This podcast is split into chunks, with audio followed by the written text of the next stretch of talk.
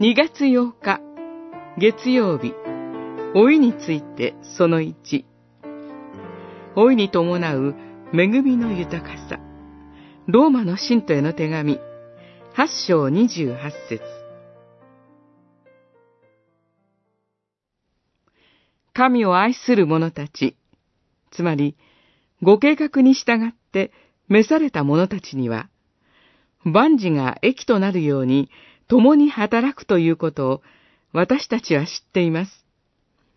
八章二十八節老いとはどんなものでしょうか？コヘレトの言葉、十二章三節から六節が比喩的に描き、私たちの経験からもわかりますが、とても厳しいものがあります。しかし、老いも神の計画のうちにあり、神は神を愛する者に恵みも伴わせておられます。では、どんな恵みがあるでしょうか？今日は二つほど見たいと思います。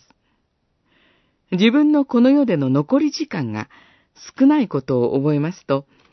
第一に、死への恐れよりも、神のおられる天の御国がおのずと近くに感じられ、御国が親わしくなります。幼子、イエスに会えた老人、シメオンは言いました。主よ、今こそあなたはお言葉通り、このしもべを安らかに去らせてくださいます。